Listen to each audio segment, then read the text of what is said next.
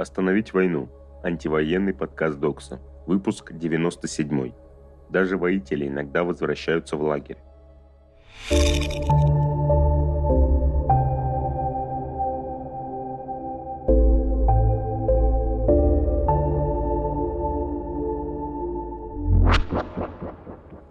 Привет, это Солярный.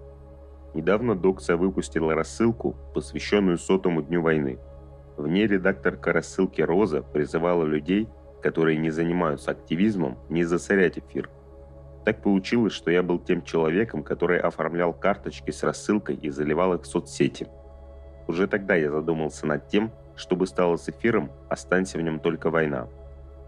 Я думаю, эфира не было бы вообще. Я общаюсь с антивоенными активистами, громкими и тихими, и мы не говорим о войне в переписках. Мы не делаем этого, потому что война захватила почти все аспекты жизни. Это истощает. Истощенный активист постепенно превращается в активиста выгоревшего. Активист выгоревший уже не сможет противостоять войне. Мы кидаем мемы из Твиттера и картинки прикольных животных друг другу не из-за того, что хотим полностью отгородиться от войны и делать вид, что ее нет. Мы кидаем их, чтобы отдохнуть ментально и вернуться к борьбе завтра. Не все из нас пронизаны сетями настолько, чтобы сделать себе круг закрыток и получить там помощь. Если в эфире останется только война, кому-то из нас станет негде выкраивать пространство для отдыха.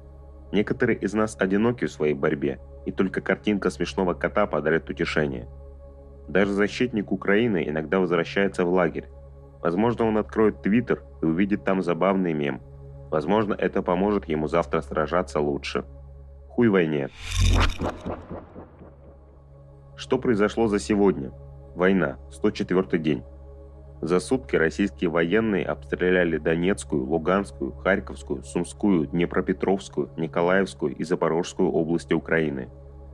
Удары нанесли в том числе по школам и детским садам. Среди погибших и пострадавших есть дети. В Донецкой области полиция за сутки зафиксировала 21 удар российских войск – в Луганской области идут ожесточенные бои за Северодонецк, сообщает председатель областной государственной администрации Сергей Гайдай. В Харьковской области обстреляли Харьковский, Чугуевский, Богодуховский, Красноградский и Лазовский районы области, сообщил председатель областной государственной администрации Олег Синегубов. В Сумской области в ночь на 7 июня россияне обстреляли город Середина Буда из минометов и артиллерии, сообщил председатель Сумской областной государственной администрации Дмитрий Живицкий. Повреждены минимум 6 домов, гараж и хозяйственная постройка, а также линия электропередач. Из-за обстрела в городе начались пожары. По предварительным данным, погибших и раненых среди мирных жителей нет. В Днепропетровской области из реактивной системы залпового огня «Ураган» обстреляли село Большая Костромка, сообщил начальник военно-гражданской администрации Кривого Рога Александр Вилку. Разрушены дома, один местный житель получил осколочные ранения и взрывную травму. Глобальный фонд. Война в Украине может спровоцировать рост заболеваемости ВИЧ и туберкулезом. Мы ожидаем, что данный конфликт окажет значительное влияние на показатели заболеваемости туберкулезом и ВИЧ в Украине и во всем регионе. Большие потоки беженцев, размещение в тесных приютах и нарушение медицинского обслуживания все это способствует распространению инфекционных заболеваний, сказал Сенс. Директор глобального фонда добавил, что из-за войны многие жители Украины лишились доступа к медицинскому обслуживанию, лечению и профилактике болезней. По данным Всемирной организации здравоохранения, около 260 тысяч человек в Украине живут с ВИЧ. Кроме того, Украина одна из стран с самыми высокими показателями заболеваемости туберкулезом, на который не действуют обычные лекарства – Барель. Российские военные уничтожили второй по величине зерновой терминал в Украине. Еще один российский ракетный удар, способствующий глобальному продовольственному кризису. Российские войска уничтожили второй по величине зерновой терминал в Украине в Николаеве. В свете таких сообщений дезинформация, распространяемая Путиным, чтобы снять вину, становится все более циничной, написал Барель в Твиттере. В воскресенье 5 июня мэр Николаева Александр Сенкевич сообщил об обстреле объекта инфраструктуры, в результате которого загорелись склады зерновым шротом. По данным Главного управления ГСЧС Украины в Николаевской области, пожар возник на площади 10 тысяч квадратных метров. В оккупированной Херсонской области в очередной раз анонсировали референдум о самоопределении, но не уточнили, когда именно будет референдум. Мы сделали карточки, которые показывают, как менялось мнение замглавы оккупационной администрации Херсонской области Кирилла Стремоусова о референдуме по вхождению в состав России. Спойлер, очень часто и непоследовательно. Оккупационные власти Запорожской области начнут выдавать российские паспорта в День России 12 июня. Об этом сообщил глава военно-гражданской администрации региона Евгений Болицкий. Прокуратура. На спецоперацию отправили около 600 срочников, порядка 12 офицеров понесли за это наказание. Согласно данным по надзору Западного военного округа, порядка 600 военнослужащих по призыву были привлечены к специальной военной операции. Все они возвращены в кратчайшие сроки, сказал военный прокурор в своем обращении. С момента начала войны Путин сначала отрицал участие солдат-срочников, но затем представитель Минобороны Игорь Коношенков все же подтвердил обратное. В Беларуси вооруженные силы начали тренировки по переводу с мирного на военное время. Об этом сообщает в телеграм-канале Министерства обороны Беларуси. Общая направленность занятий заключается в проведении комплекса последовательных тренировок со всеми категориями военнослужащих, подразделениями, воинскими частями, соединениями, органами военного управления по организованному выполнению мероприятий по переводу с мирного на военное время, заявили в ведомстве. Минобороны включила экипаж затонувшего крейсера «Москва» в список участников вторжения в Украину.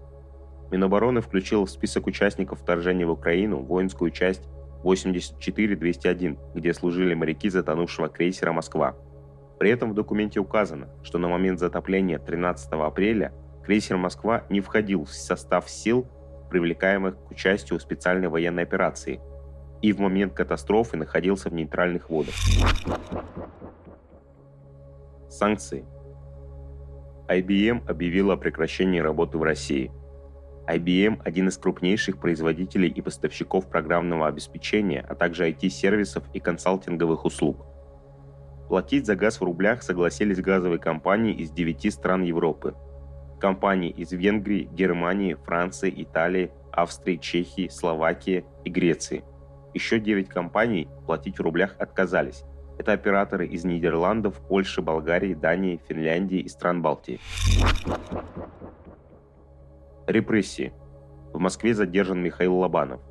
По его словам, полиция везет его в ОВД Раменки, предположительно по статье о дискредитации российской армии. Михаил Лобанов, преподаватель МГУ, победитель выборов в Госдуму против пропагандиста Евгения Попова на бумажных участках.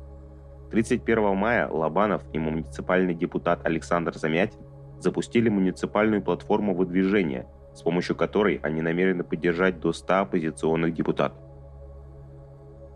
Российского писателя Дмитрия Глуховского объявили в федеральный розыск по делу о дискредитации российской армии. По словам писателя, поводом для возбуждения дела стал пост в Инстаграме – Статья 207.3, часть 2. В качестве отягчающих обстоятельств обвинение президента РФ в развязывании войны с Украиной.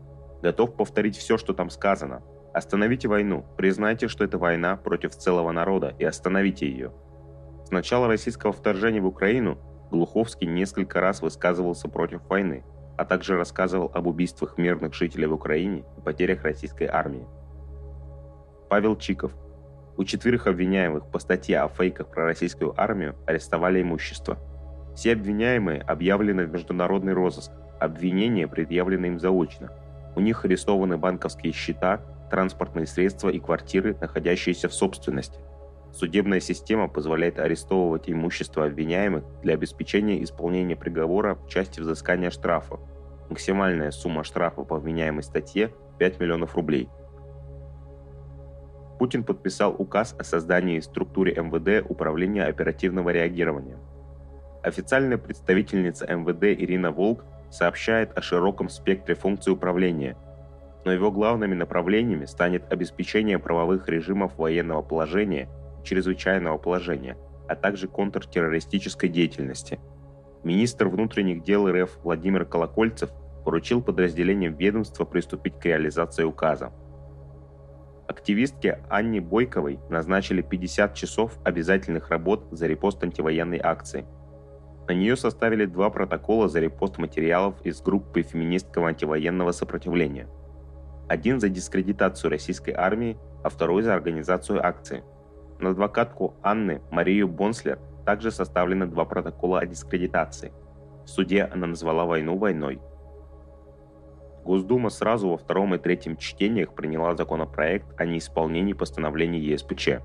Из документа следует, что не будут исполняться решения Европейского суда, принятые после 15 марта 2022 года. Выплаты денежных компенсаций по постановлениям ЕСПЧ, вступившим в силу до 15 марта, будут производиться только в рублях и на счета в российских банках. Госдума в первом чтении приняла законопроект, ужесточающий закон об иностранных агентах. Новый закон введет единое понятие «иностранный агент». Им смогут признать российское или иностранное юридическое лицо независимо от его организационно-правовой формы, общественное объединение, действующее без образования юридического лица, иное объединение лиц, например, целую команду журналистов, работающих над одним проектом, иностранную структуру без образования юридического лица – физическое лицо, независимо от его гражданства или отсутствия такового. Если новый законопроект примут, то иностранное финансирование не будет обязательным признаком для внесения в реестр иностранных агентов, а основанием будет являться получение поддержки или нахождение под иностранным влиянием в иных формах. Сопротивление. Группа активистов и правозащитников запустила онлайн-платформу «Черный февраль», для поддержки политзаключенных по антивоенным делам. Инициатива рассказывает, как можно помочь фигурантам дел и их близких. 25 и 26 июня пройдет активистский фестиваль «Судействие». Организаторы описывают мероприятие как фестиваль про антивоенный активизм в мире и политические репрессии в России. Его основная задача – создать среду, в которой можно будет обменяться активистским опытом и обсудить эффективные и неэффективные стратегии сопротивления. Формат мероприятия полузакрытый.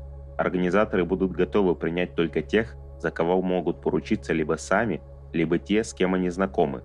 Есть возможность участия как офлайн в Тбилиси, так и онлайн. На сайте фестиваля можно подробнее прочитать о том, что будет происходить и как можно подать заявку на участие. Что почитать? Во время войны, да и в целом, сильно ощущается отсутствие утопий и обозримого будущего. Почитай, дорогой соратник, перевод статьи анархиста Питера Галдеросса с его размышлениями о будущем, которое будет анархическим, устойчивым и экологическим. Текст староват, он вышел еще в те времена, когда гомеопатия считалась эффективной, а ГМО токсичными. И тем не менее, утопия автора весьма мила и терапевтична. Как отвлечься? Посмотри, дорогой соратник, стримы из птичьих гнезд. Там есть совы, сапсаны, конюки, буревестники, альбатросы, грифы, аисты, скопы, эрлы. Отдохни немного, а завтра новый день борьбы. Твой и больше ничей солярный. Это был солярный, а также анонимный голос Докса. Держитесь.